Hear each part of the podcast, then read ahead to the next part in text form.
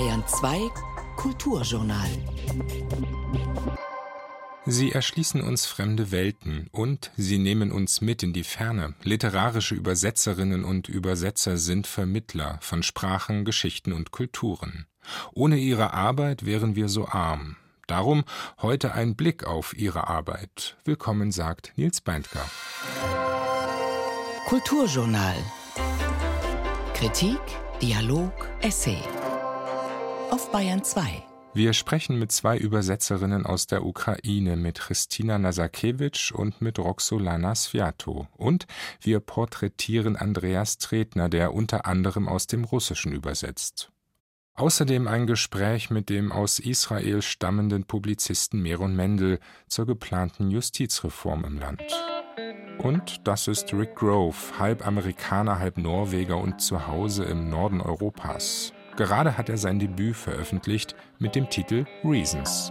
Honey, I've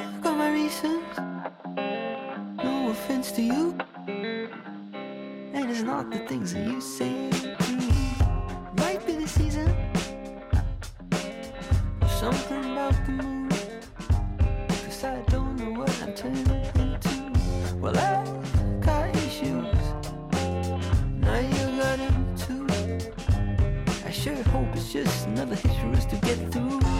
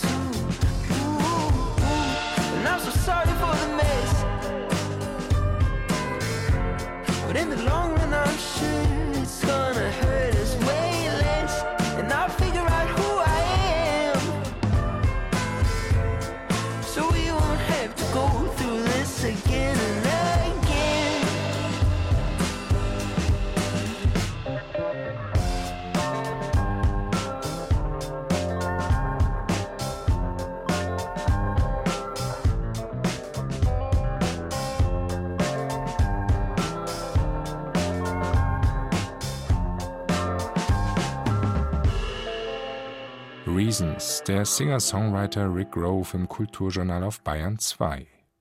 Die österreichische Schriftstellerin Hertha Kräftner, geboren 1928, gestorben 1951, ist hierzulande weithin vergessen.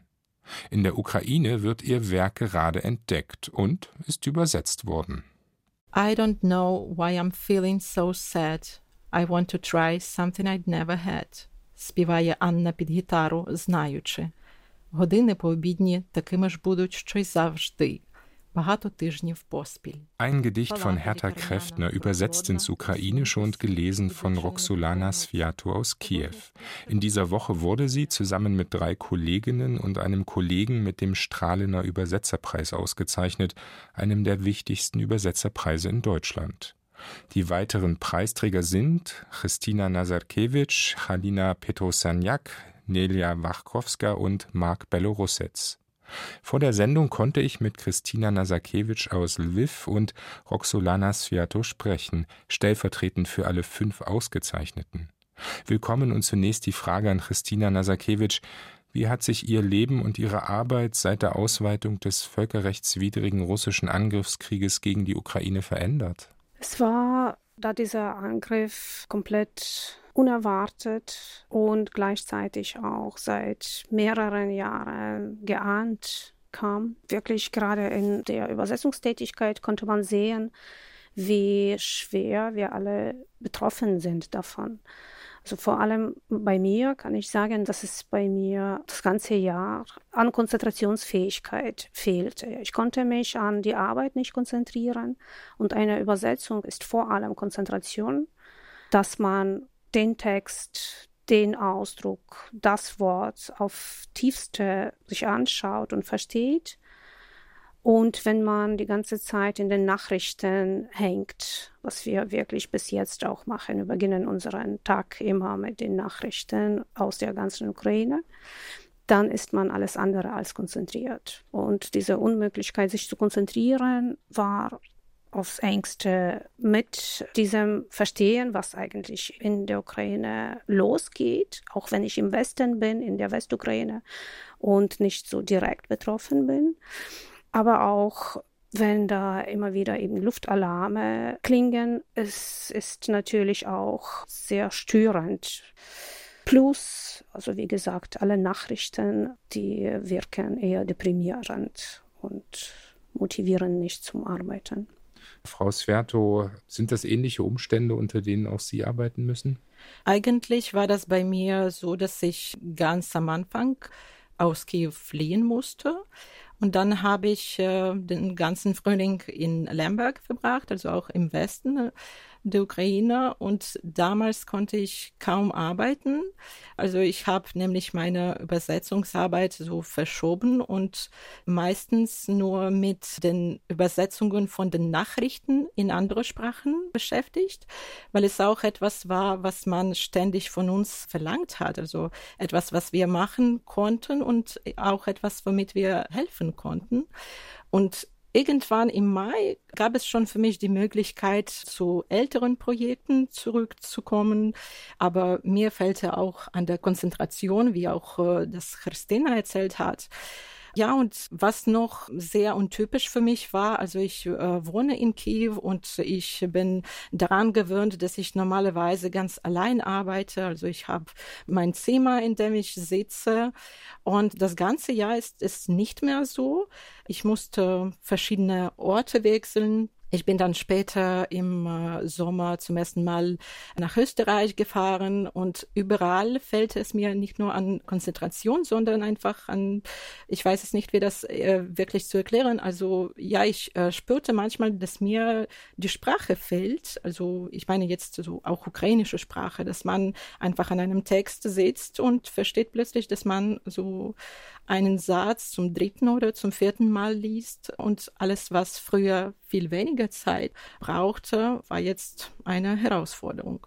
Aber ja, seit dem Herbst vermutlich ist es schon ein bisschen besser für mich und ich versuche jetzt ein bisschen aktiver zu sein, etwas mehr zu tun. Also ich bin jetzt zurück zu meinen Übersetzungen ins Ukrainische und äh, ja, obwohl, obwohl es nicht so ist wie früher, aber es geht schon irgendwie besser. Zu den Büchern, die Sie beide übersetzt haben, gehören aktuelle deutschsprachige Romane und Erzählungen, etwa Nino Haratischvilis Das achte Leben für Brilka oder Frühling der Barbaren, eine Novelle von Jonas Lüscher, übersetzt von Ihnen, Roxolana Sfiato, ebenso Alle Tage von Theresia Mora und Heimsuchung von Jenny Erpenbeck, zwei Übersetzungen von Ihnen, Christina Nazarkiewicz. Wie groß ist das Interesse an der deutschsprachigen Literatur in Ihrem Land, Christina Nasakiewicz?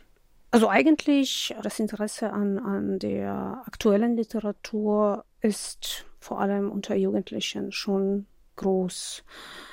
Ich glaube, das Problem gibt es äh, überall, dass äh, die englischsprachige Literatur immer auf dem ersten Platz ist, ja, was das Interesse und Regale in Buchhandlungen anbetrifft. Aber aktuelle Literatur wird sehr gerne gelesen und ich glaube, damit kann man viel mehr über ein Land mit den aktuellen Texten erzählen, über die Richtung, in der die Autoren auch an der Sprache arbeiten, viel mehr erzählen, als wenn man mit Klassikern arbeitet. Das heißt, ich kann nicht eindeutig sagen, ja, also alle fragen mich, wann kommt das nächste aktuelle Buch aus der deutschen Literatur. Aber ich habe öfter darüber gesprochen, dass für alle das ist dann eine Art Entdeckung, Entdeckung der deutschsprachigen Literatur von der man zu wenig vorher gewusst hat.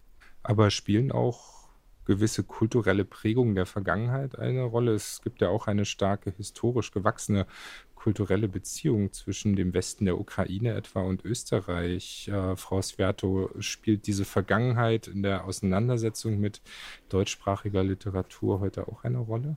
Ja, mir scheint schon, also dass es wirklich so ist, aber es ist nämlich ja, dass man immer irgendwelches Thema oder irgendwelche Perspektive suchen kann, die zwei Literaturen verbindet und das bedeutet nicht immer so nur historische Verbindung, sondern gewisse Probleme, die vielleicht verschieden wahrgenommen werden, aber doch ähnlich in verschiedenen Gesellschaften sind. Also ich könnte sogar sagen, äh, dass äh, diejenigen Texte mehr Erfolg in der Ukraine haben, die irgendwie äh, mit unseren Problemen also Resonanz haben. Zum Beispiel, wenn es ein Text ist, wo der jugoslawische Krieg ist, zum Beispiel wie von wie im Roman von Melinda Nadja Boni, dann war das wirklich ein großes großer Erfolg bei ukrainischer Leserschaft, wie auch zum Beispiel Roman von Nino Haratischvili. Also dort erzählt die Autorin die Geschichte vom 20. Jahrhundert von ihrem Heimatland, von Georgien.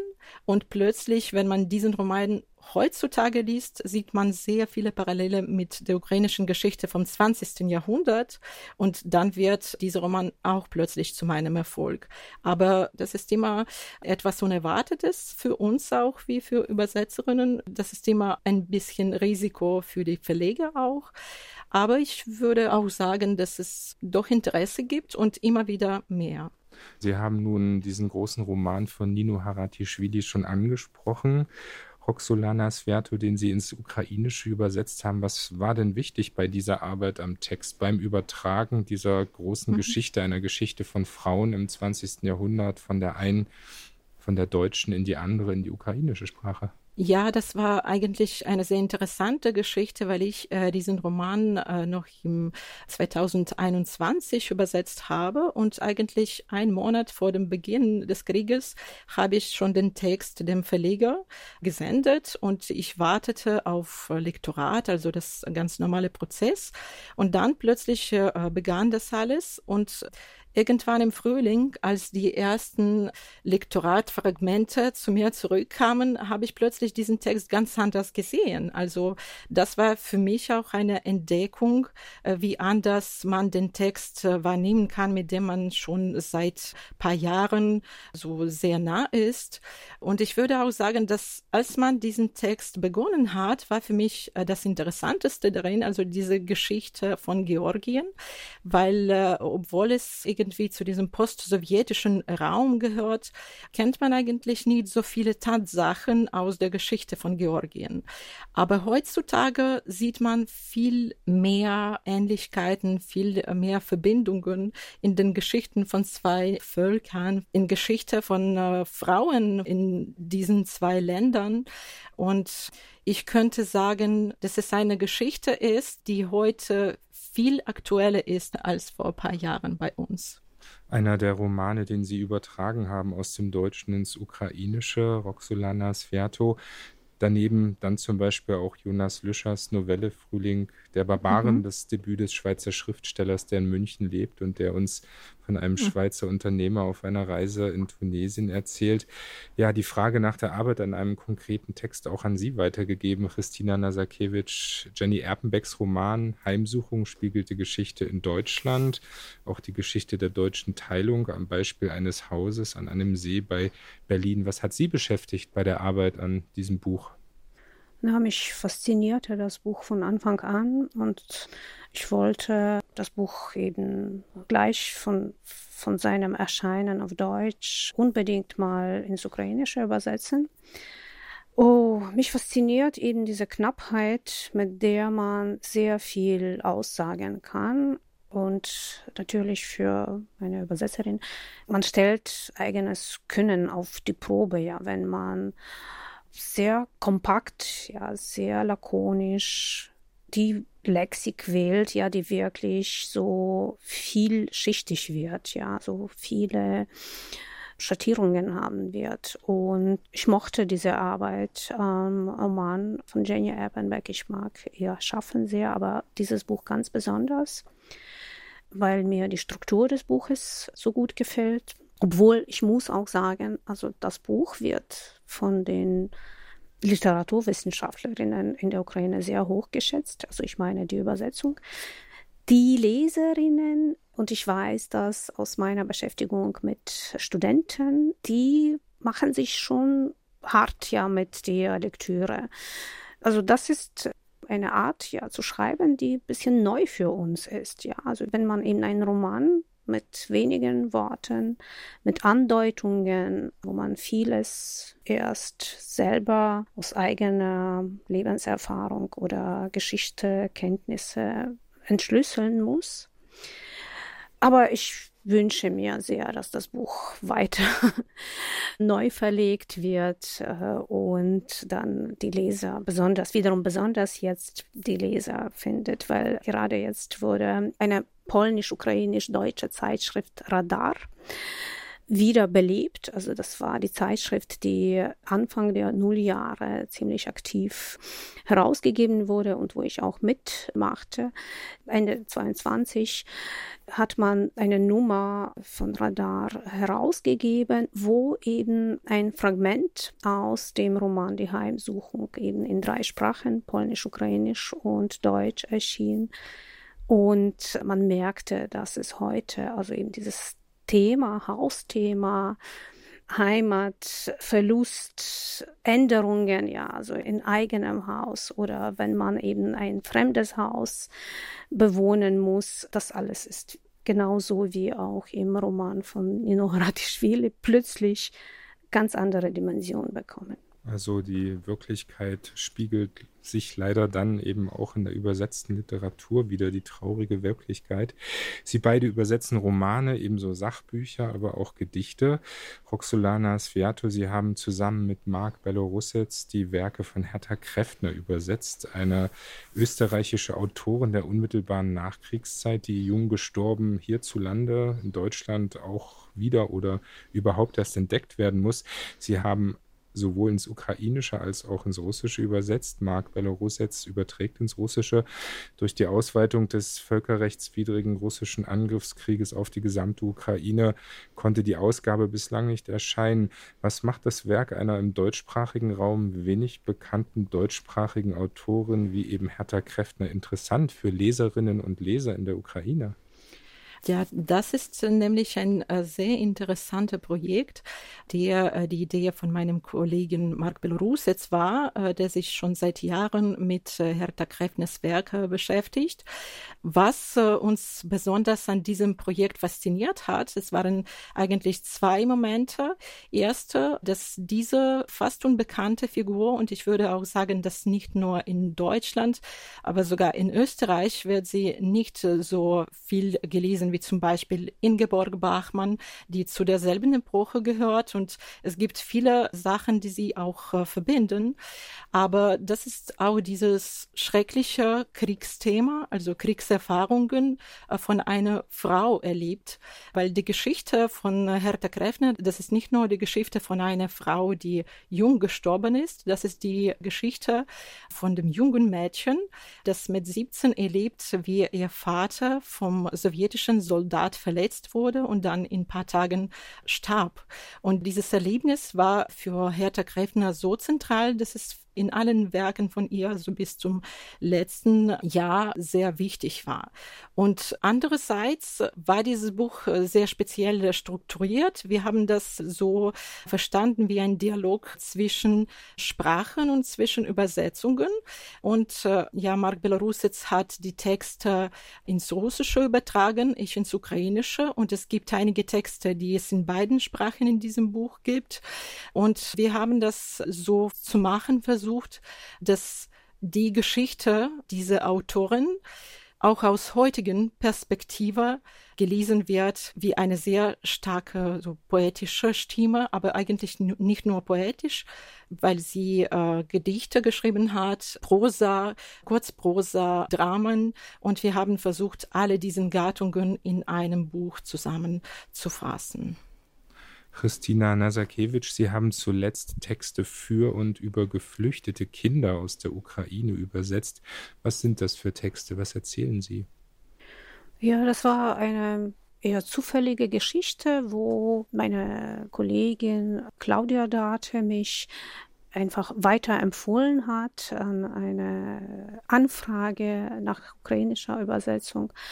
Eine Autorin von hier, aus der Gegend von Düsseldorf, Almut Baumgarten, hat eben diese Erfahrung mit Geflüchteten aus der Ukraine persönlich gemacht. Sie wollte diese Geschichte dann auch für deutsche Kinder, aber auch eben für ukrainische Kinder zugänglich machen. Deshalb arbeiteten wir an einem zweisprachigen Buch, eine liebevolle Geschichte über Mutter, Tante und zwei Kinder, die nach Deutschland kommen und erst die Sprache nicht können, dann mit der Zeit, also diese Zeit wird dann äh, mit äh, bestimmten Naturerscheinungen markiert, ja, wie Sommer oder Herbst äh, mit Nüssen, Winter, wie die Zeit vergeht, wie sie dann immer sicherer in der neuen Umgebung werden und trotzdem nach zu Hause, nach ihrem Vater, der in der Ukraine geblieben ist, sich sehnen. Das war schon eine sehr, sehr wichtige Arbeit für mich. Ich übersetze normalerweise sehr selten Kinderliteratur. Und wir haben mit der Autorin auch gedacht, mit Almut Baumgarten, dass wir das Buch auch als eine Art ukrainisch Lehrwerk für diese Kinder konzipieren und Deutsch auch, ja, weil sie dann den Text in beiden Sprachen lesen können. Es gibt auch zum Buch Memory-Spiel, wo sie dann einzelne Wörter dann noch einmal wiederholen können. Also ich finde dieses Buch sehr menschlich und ziemlich realistisch, ja, also über das Verlassen des Hauses, das Verlassen von wichtigen Sachen, ja, die man zu Hause hatte und eben dieser Wechsel, ja, des Wohnorts. Also ich glaube, es haben wirklich jetzt so viele Menschen das erlebt. Wenn ich an die Zahl denke, dass es eben Millionen sind, und äh, ich finde, dass dieses Buch auch sehr viel Hoffnung gibt, weil schließlich das Buch da auch damit endet, dass die Oma und der Hund, den die Protagonistin ja von diesem Buch zu Hause gelassen hat, dass sie dann eben nach Deutschland kommen. Das heißt, einerseits ist das Ende gut, aber andererseits bleibt der Vater immer noch in der Ukraine und wir können dann auch mindestens die erwachsenen Leserinnen dieses Buches verstehen, dass der Vater wohl auch zur Front muss, müsste oder dass er nicht in Sicherheit ist. Und dann bleibt eben das Ende natürlich offen. Haben Sie denn beide Hoffnung? Natürlich.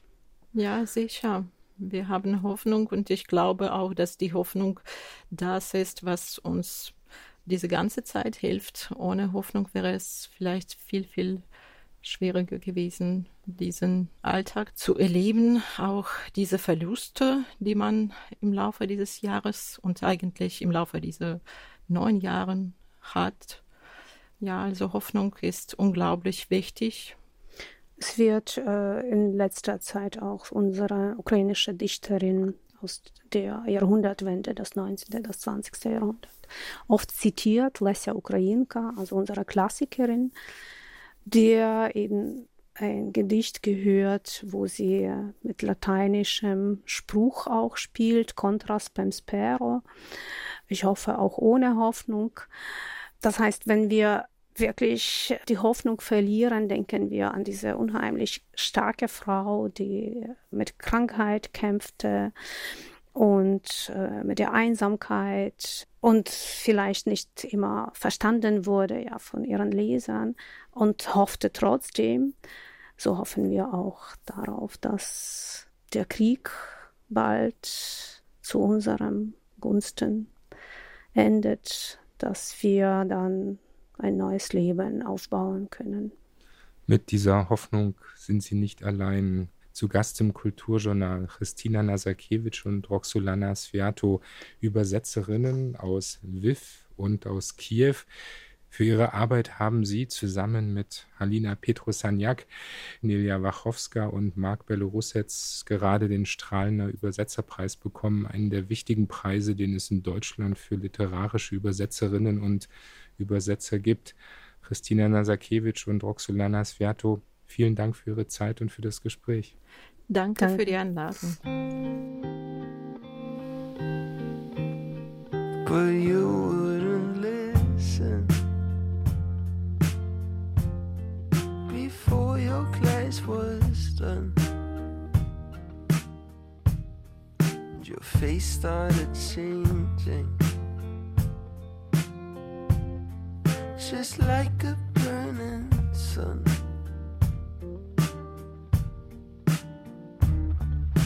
Just when I left, I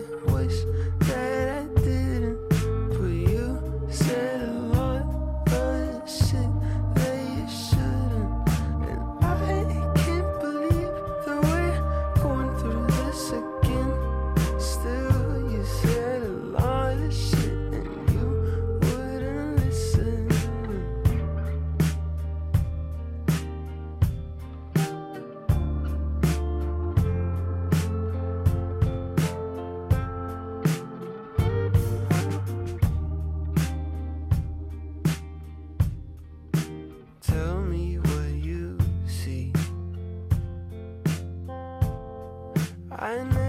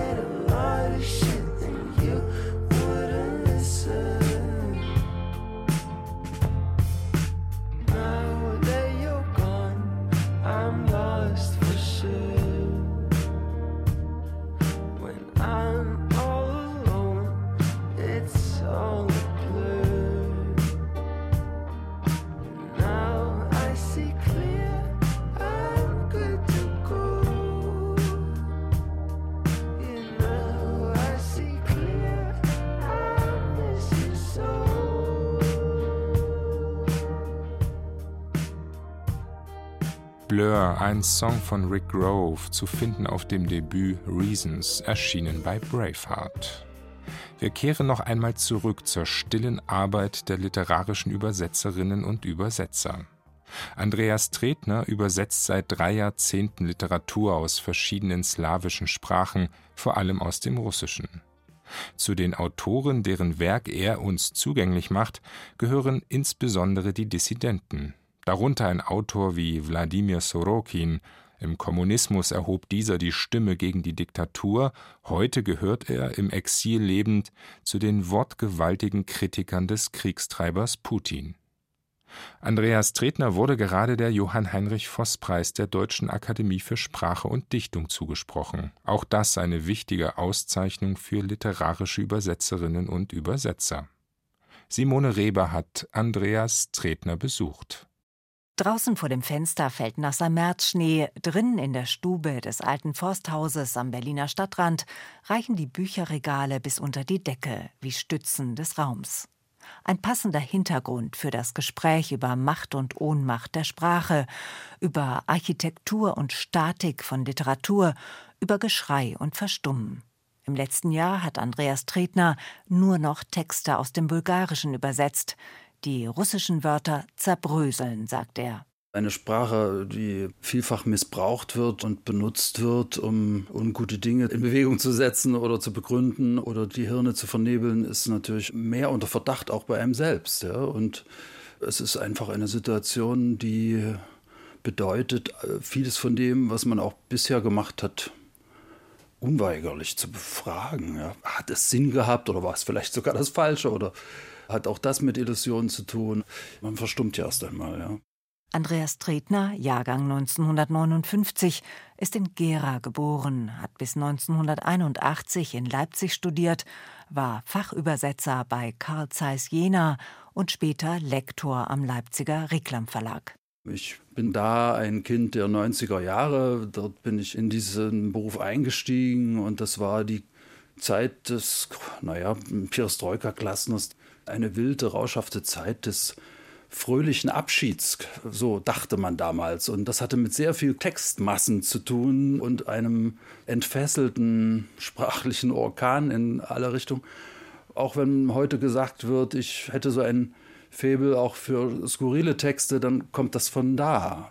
Damals ging es um Entgrenzung, um Befreiung, auch sprachliche. Die politischen Umwälzungen in der ehemaligen Sowjetunion nahm der Übersetzer auch als Veränderungen in der Sprache wahr.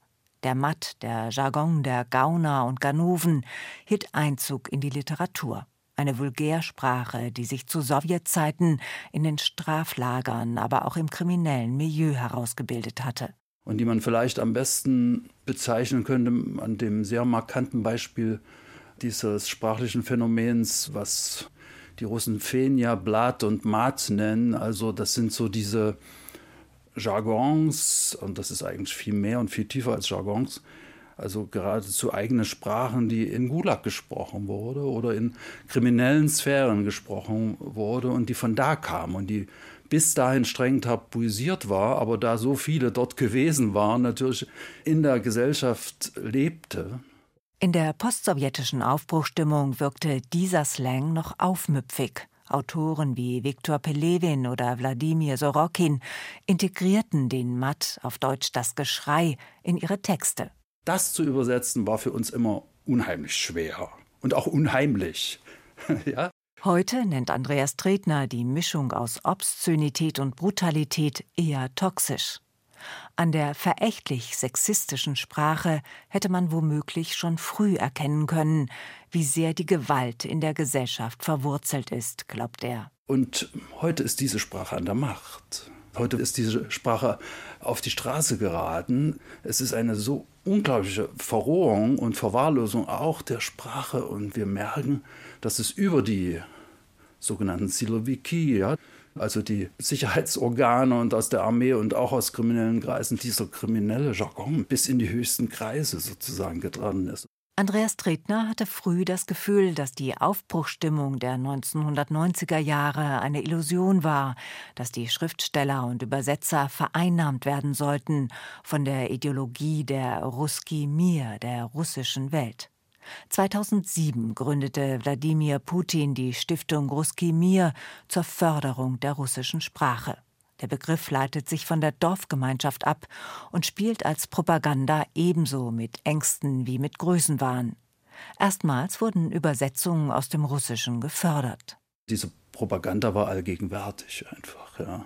Und sie hatte so verschiedene Zungenschläge, die mir höchst suspekt und beängstigend waren. Also insbesondere, was dann später Gay-Europa hieß, ja, dass also den Westen und Europa sozusagen als dekadent, einfach weil sie Rechte für Lesbenschwule und überhaupt LGBT etabliert hatten, das ideologisch auszuschlachten als das Sinnbild der Verkommenheit.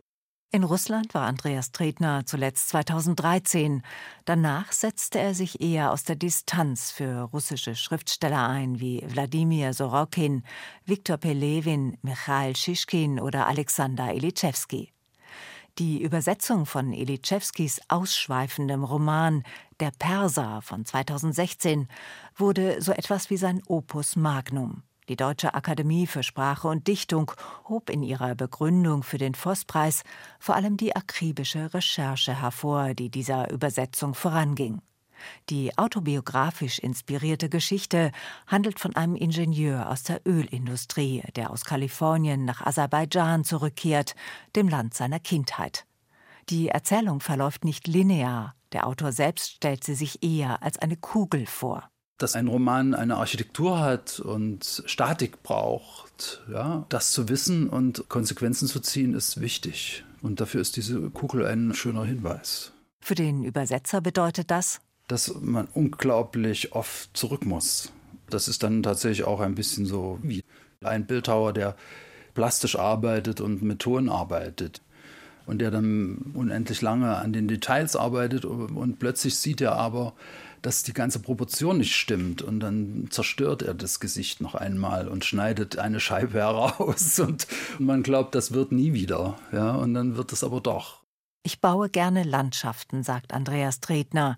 Bei Edichewski ist das die weite Steppenlandschaft rund um die Hauptstadt Baku mit ihren unzähligen Ölpumpen. Das Ergebnis seiner Recherche hat der Übersetzer in den Anmerkungen für die deutsche Fassung zugänglich gemacht.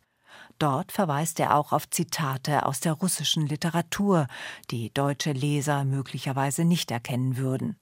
Manchmal zieht Tretner Hilfe hinzu. Der Schriftsteller Wladimir Sorokin zum Beispiel spielt in seinem Buch Telluria mit einer Vielfalt von Stimmen und Stilen. Deshalb haben sich seine Übersetzerinnen für dieses Werk zu einem Kollektiv zusammengeschlossen. Da haben wir alle, die jemals einen Sorokin-Text übersetzt haben, zusammengeholt, weil er ist ein großer Meister des sogenannten Pastiche, also der Parodie von Stilen.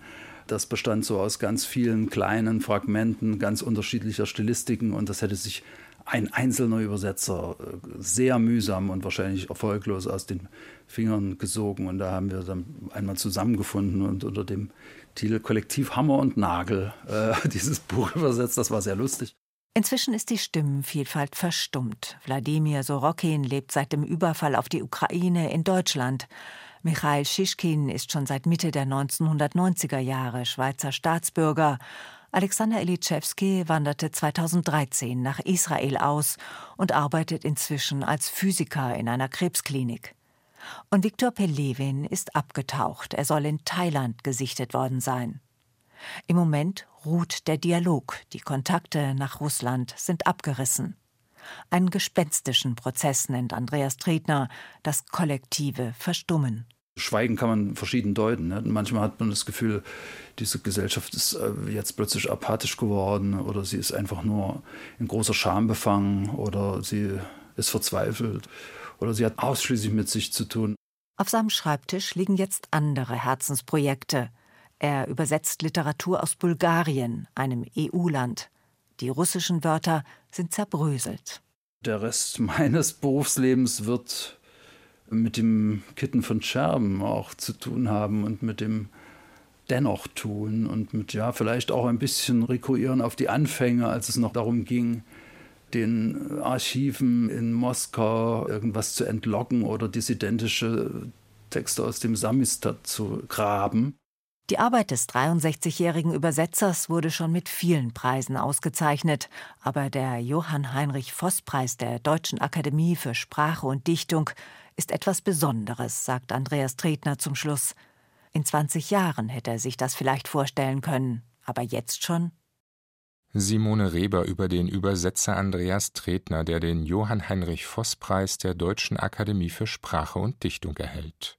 Sie hören Bayern 2 und das Kulturjournal. Seit Wochen gehen Menschen in Israel auf die Straße, demonstrieren zu Zehntausenden gegen die geplante Justizreform der Regierung von Benjamin Netanyahu, gegen die Auflösung der Gewaltenteilung, grundlegend für eine freie, demokratische Gesellschaft. Auch Meron Mendel, Direktor der Bildungsstätte Anne Frank in Frankfurt am Main, blickt besorgt auf die politischen Entwicklungen in seinem Land. In seinem gerade erschienenen Buch über Israel reden warnt er, das Land könne wie etwa Ungarn zu einer illiberalen Demokratie werden. Vor der Sendung konnte ich mit Meron Mendel sprechen. Willkommen und eingangs die Frage: Erleben wir gerade, wie eine Demokratie vor unseren Augen stirbt? Wir erleben gerade, wie eine Demokratie auf der Kippe steht und wie aus der aktuellen Krise, aus der aktuellen Debatte Israel rauskommt, ist noch offen. Das letzte Wort wurde noch nicht gesagt. Es ist klar, wohin die ultrarechte Regierung unter Netanyahu abzielt. Aber ob die Regierung ihr Vorhaben auch umsetzt, ist völlig offen, denn es in Israel gibt eine große Protestbewegung und es ist, wie gesagt, sehr, sehr offen zu sehen, was daraus wird. Was befürchten Sie denn konkret, sollten die Pläne der Regierung Netanyahu verabschiedet und die Justiz eingeschränkt werden? Also wir reden eigentlich von zwei Schritten in dem Plan von Netanyahu. Also der erste Schritt ist die einzige Kontrolle über Regierungen in Israel, nämlich die Kontrolle der Justiz praktisch abzuschaffen. Wir müssen vielleicht vorher wissen, dass in Israel gibt es keine Verfassung, es gibt sehr schwache Grundgesetze. Es gibt keine zwei Kämmer, wie beispielsweise in Deutschland, im Bundestag und Bundesrat. Und es gibt auch kein föderales System wie in Deutschland. Das bedeutet, der einzige Kontrollmechanismus über das Handeln der Koalition, über das Handeln der Mehrheit in der Regierung ist die Justiz. Und wenn Netanyahu das schafft, die Justiz so zu schwächen, dass die Kontrolle de facto abgeschafft wird, kommen wir zum zweiten Schritt in diesem Plan. Und dieser Schritt wird zu bedeuten, beispielsweise die Abschaffung der arabischen Parteien. Also die, es war schon in der Vergangenheit immer wieder der Versuch, arabische Parteien aus dem Wahlprozess auszuschließen. Immer wurde diese Vorhaben an oberste Gericht gescheitert. Und wenn das oberste Gericht das nicht mehr macht, werden praktisch de facto 20 Prozent der israelischen Bevölkerung, nämlich der arabischen Bevölkerung, aus dem Wahlprozess ausgeschlossen. Weiterhin werden auch weitere Gesetze, die die Einschränkung der Meinungsfreiheit äh, abzielen oder Minderheitsrechte einschränken. Das steht alles auf der Agenda und es wird alles auf den Weg gebracht, sobald das oberste Gericht nicht mehr im Wege steht. Der Bundeskanzler sprach in dieser Woche beim Besuch von Benjamin Netanyahu in Berlin von sehr großer Sorge mit Blick auf die geplante Justizreform. Er sprach als Freund und demokratischer Wertepartner Israels. Sie haben die moderaten, für Herrn Scholz aber auch deutlichen Worte kritisiert. Warum? Also ich frage mich sehr oft einmal, was damit gemeint wird, wenn man zu einer ultrarechten Regierung mit verurteilten Rechtsextremisten, zum Teil gibt es einen Minister, der, ein von der wichtigsten Minister, Itamar Ben-Gvir, der Minister von nationaler Sicherheit, der im israelischen Gefängnis saß wegen terroristischer Aktivitäten, wegen Rassismus gegen Arabern. Oder dem Finanzminister äh, Bezalel Smotrich, der vor kurzem zur Vernichtung eines arabischen Dorfes aufgerufen hat. Von welchen gemeinsamen Werte wird hier gesprochen und was verbindet genau unser Bundeskanzler, unsere Bundesregierung mit so einer Bande von Religionsfundamentalisten und Rechtsextremisten geführt von einem Ministerpräsident, das den Kompass schon längst verloren hat, ein Ministerpräsident, der vor einem Gericht wegen schwerwiegender Korruptionsvorwürfe steht. Und deswegen muss man das Kind beim Namen nennen. Es gibt sicherlich viele gemeinsame Werte, die die deutsche und die israelische Gesellschaft verbinden. Aber da muss der Bundespräsident sich an die israelische Gesellschaft und vor allem die israelische Protestbewegung unterstützen. Und was in Berlin passierte, war keine Unterstützung der israelischen Protestbewegung. Es gab tausend israelische Intellektuelle, die sich an die deutsche Botschafterin Tel Aviv gewandt haben und haben eindringlich darum gebeten, Netanyahu nicht nach Berlin einzuladen. Leider hat die Bundesregierung trotzdem Netanyahu eingeladen.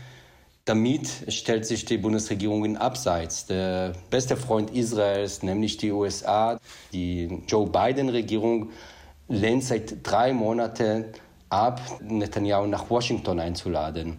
Und das ist eine sehr kluge Entscheidung der amerikanischen Regierung, weil damit signalisiert wird, dass die westlichen Demokratien, die Verbündete Israels, sehr besorgt sind über diese Pläne zum Umbau der Justiz und signalisieren auch in die israelische Gesellschaft hinein, dass sollten solche Reformen auf den Weg gebracht werden, werden Israel auch unter Konsequenzen unter ihren Freunden im Ausland auch leiden.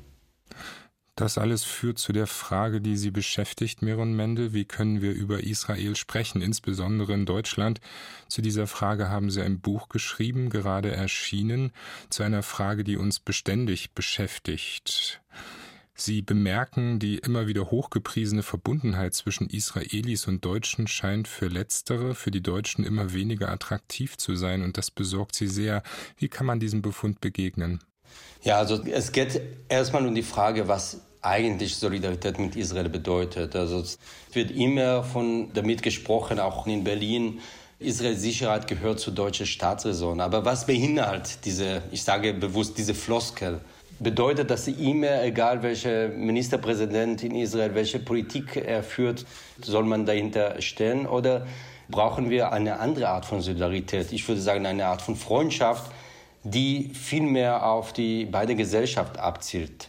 Ich habe auch im Buch darauf hingewiesen, dass nur sieben Prozent der Deutschen jemals in Israel waren. Das zeigt, dass diese viel gelobte Freundschaft zwischen Israel und Deutschland doch in einem sehr kleinen Teil der Bevölkerung dann Rückhalt hat. Und das wird nicht immer vor immer dann auch aufrechterhalten werden, wenn man das nicht pflegt. Und wenn man raus aus dieser politischen Floskeln zu einer mehr Substanz in diese Freundschaft hinübergeht und dazu auch gehört, genau hinzuschauen in Israel, mit welchem Teil der israelischen Gesellschaft wollen wir solidarisieren oder mit welchem Teil der israelischen Gesellschaft sind wir befreundet. Israel ist, eine, wie schon gesagt, ein sehr gespaltetes Land und da kann man keine Blankoscheck geben, weil das würde auch bedeuten, dass im Zweifel auch Rechtsextreme, auch Fundamentalisten Teil dieser Freundschaft auch sein könnten. Und deswegen ist auch eine Aufgabe der deutschen Politik, aber auch der deutschen Gesellschaft, hier genau hinschauen, mit wem wollen wir in Israel befreundet sein und was das bedeutet. Sie gehen, Meron Mendel, ausführlich verschiedenen großen Themen nach. Da ist einmal der Gedanke von Deutschlands historischer Verantwortung gegenüber Israel, eben das berühmte Wort der Staatsräson, dann die schwierige Diskussion um die perfiden Boykottaufrufe gegenüber Israel, Stichwort BDS. Ebenso blicken sie auf die bundesdeutsche Linke und ihr ambivalentes Verhältnis zu Israel und auf die Debatte, die Historikerinnen und Historiker derzeit über den Holocaust und andere Völkermorde führen, den neuen Historikerstreit, wie oft gesagt wird. Die Frage, die sie bei all diesen Themen beschäftigt, ist die, wie und unter welchen Umständen kann man in Deutschland im Gespräch bleiben, eine aufgeklärte Diskussion ermöglichen, wie lässt sich ein Denken in Lagern überwinden. Ist das überhaupt noch möglich? Also ich denke, perspektivisch gibt es keinen anderen Weg. Was wir in den letzten Jahren erleben, dass egal zu welchem Thema sofort springen Leute in eine oder andere Lager, sozusagen schon vorprogrammiert. Also das hat wenig mit jeweiligen Diskussionsthema, das konnte die Einladung oder Ausladung von dem kamerunischen Philosoph Chimbembe aus der Ruhr-Triennale, das Dokumentenskandal sein. Es kann die Frage der BDS-Resolution von 2019. Bestimmte Leute haben vorgefertigte Meinung zu solchen Themen und die lässt sich ziemlich binär aufteilen zwischen sind wir pro Palästina oder sind wir pro Israel. Und das ist absolut der falsche Blick auf diese Region zu schauen. Es funktioniert nicht wie im Fußball, dass man sich für eine Mannschaft oder der andere entscheidet, sondern muss man in jede Lage genau schauen oder in jede Bevölkerungsgruppe genau hineinschauen, welche Teile wollen wir unterstützen und welche nicht. Und diese Art von Denken ist in Deutschland nicht angekommen. Das hat damit zu tun, dass Israel eine wunderbare Projektionsfläche ist. Sehr oft, das war meine Beobachtungen und Analyse im Buch, wird auf der Oberfläche über Israel diskutiert, aber de facto wird was ganz anderes verhandelt, nämlich die Frage, wer bin ich? Und vor allem diese Selbstvergewisserung. Ich stehe absolut auf der moralisch richtigen Seite und der andere, der mir gegenüber ist, er ist jemand, der absolut falsch liegt und sogar böse ist. Weil diese Vorstellung, ich habe aus dem Holocaust gelernt aus Auschwitz gelernt, egal welche Lehre, ist schon eine, eine sehr moralisch aufgeladene Selbstverständnis. Und deswegen sind bisher die meisten, die damit zu tun haben, weniger bereit, hier Kompromisse einzugehen oder Differenzierungen einzugehen. Aber das ist genau die Herausforderung, der vor uns steht. Eine große Herausforderung, bei der natürlich auch immer fortgleich Antisemitismus im Raum steht. Das macht es ja eben auch sehr problematisch. Ja, das ist tatsächlich schwierig, weil es gibt zwei Instrumentalisierungsversuche, die gehen von beide Richtungen. Also zum einen gibt es diejenigen, die schon antisemitische Vorurteilsstruktur haben und sie nutzen Israel, um diese Ressentiment gegen Juden legitim auszudrucken, also legitim in Anführungszeichen, indem sie diese antisemitischen Vorurteile als Art von Kritik an den Staat Israel zum Ausdruck bringen. Von der anderen Seite gibt es aber auch Instrumentalisierungsversuche, in dem legitime Kritik an Israel, legitime Kritik an die Regierung, wie ich gerade am Anfang unseres Gesprächs sehr deutlich zur Sprache gebracht habe, als Antisemitismus dargestellt werden. Und damit wird versucht, Kritik an Israel im Keim zu ersticken. Und zwischen diese beiden Vorwürfe, zwischen diese beiden Instrumentalisierungsversuche, einen Weg zu finden, ist tatsächlich so eine Art von Seiltanz. Und ja, ich kann es verstehen, dass viele Leute hier auch verunsichert sind. Und mein Beitrag und mein Versuch im Buch war es genau zu skizzieren, wo, wo die Grenzen sind und dann Leute auch so stückweise Mut zuzusprechen, eine eigene Meinung zu bilden und diese sehr komplexe Themen auch aber mit Vernunft und mit intellektueller Mündigkeit zu begegnen. Zu Gast im Kulturjournal Meron Mendel, Direktor der Bildungsstätte Anne Frank in Frankfurt am Main. Meron Mendels Buch über Israel reden ist gerade bei Kiepenheuer und Witsch erschienen. Vielen Dank für das Gespräch, Herr Mendel. Gerne. Mit dem Blick nach Israel endet das Kulturjournal heute. Nils Beindker verabschiedet sich im Namen des Teams und wünscht eine gute Zeit.